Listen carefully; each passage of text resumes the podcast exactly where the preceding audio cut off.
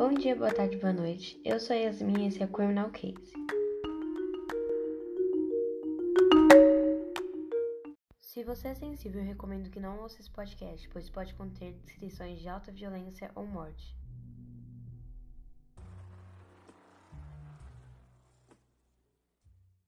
No caso de hoje, vou falar sobre John Bennett Ramsey, ou John Bennett Ramsey, que é um caso que até hoje não foi solucionado.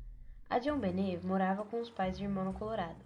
Este caso aconteceu quando ela tinha 6 anos e participava de vários concursos de beleza. O pai da John Bennett se chamava John Bennett Ramsey, ou seja, o nome dela era a junção dos dois primeiros nomes do pai. E a mãe era Patsy Ramsey, e ela tinha um irmão que se chamava Burke, que na época tinha 9 anos. Este caso começa no dia 25 de dezembro de 1996, onde a família toda estava em uma festa, pois era Natal, e por conta disso voltaram para casa por volta das 10 da noite, mais ou menos. Os pais tiraram os filhos que dormiam no banco de trás e levaram eles para a cama. E foi na madrugada do dia 25 para o dia 26 de dezembro que John Bennett foi morto. Ela foi atingida na cabeça por algum objeto e depois foi estrangulada então ela morreu de asfixia. Às 5h52 da manhã, a mãe acordou e encontrou um bilhete de resgate na escada de sua casa.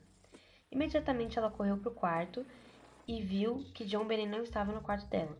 Então ela ligou para a polícia desesperada, falando que a filha tinha sumido e que tinha um bilhete de resgate.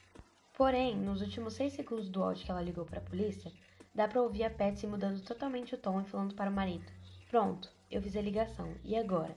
o que foi muito estranho para a polícia. E no depoimento eles disseram que eles eram os únicos que estavam na cozinha e que o filho estava dormindo. Poucos minutos após a ligação para a polícia, eles já estavam lá, além de familiares e amigos que os pais chamaram. O que é estranho, porque qualquer prova que houvesse no perímetro já tinha sido contaminada pelas pessoas que estavam tumultuando a casa.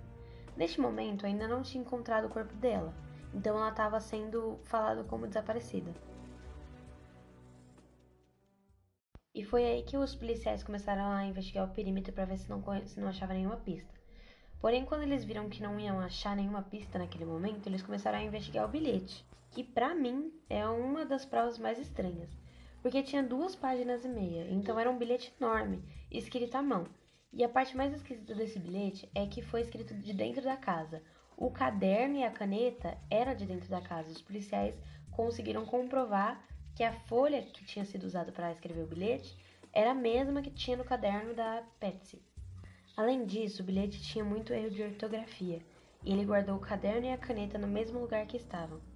No bilhete, eles pediam 118 mil dólares para o resgate, o que é um número bem específico e que também era o valor aproximado que o John, o pai, tinha ganhado de bônus na empresa naquele ano. Então, os policiais espe especularam que para ele saber esse valor exato, tinha que ser ou alguém próximo da família ou alguém da família. E foi aí que a polícia pediu amostras para os pais, então eles tiveram que escrever várias coisas para compararem a letra. E o resultado foi que o pai não tinha nenhuma semelhança, já a mãe parecia muito. Então foi aí que os policiais começaram a achar que o bilhete poderia ter sido forjado pelos dois. A carta era escrita especialmente para o pai, e no final dela estava assinada com SBTC, que ninguém sabe o que significa até hoje. Após os policiais investigarem muito a carta, um dos amigos da família pediu para John olhar mais uma vez a casa, para ver se não achava mais alguma pista. E foi aí que, quando eles entraram no porão, encontraram o corpo da John Bennett. O corpo estava no chão, com uma fita isolante na boca, uma corda no pescoço e seus punhos amarrados por cima do pijama. O que é meio esquisito, porque do jeito que estava amarrado não estava forte, então se ela tentasse soltar, ela conseguiria. Outra coisa que foi estranha foi que quando encontraram o corpo, que foi mais ou menos 8 horas depois que fizeram a ligação, ele e um amigo tiraram o corpo dela do porão com um cobertor e levaram para outro lugar. Ou seja, qualquer pista ali já tinha sido comprometida. Logo após que eles encontraram o corpo, os pais não queriam mais que investigassem, não queriam que divulgassem nem nada. Foi estranho, porque se sua filha morre, normalmente você vai querer saber como ela morreu e quem matou. Mas pelo contrário, eles não queriam cooperar com a polícia, nem nada do tipo que ajudaria no caso. Outra coisa estranha desse caso é que eles foram dar entrevista após três semanas que encontraram o corpo da menina, o que é muito tempo. Agora falando das evidências. As evidências que encontraram foi uma corda perto do quarto da John Bennett, que os pais afirmam nunca terem visto antes, além de pegada de duas pessoas diferentes do lado de fora da casa. Porém, nada disso foi investigado, então não tem nenhum teste de DNA ou etc. Além disso, o assassino não invadiu ou forçou algum acesso, o que dá a entender que o assassino tinha acesso à casa. Como esse caso não tem solução, as pessoas acabaram criando algumas teorias.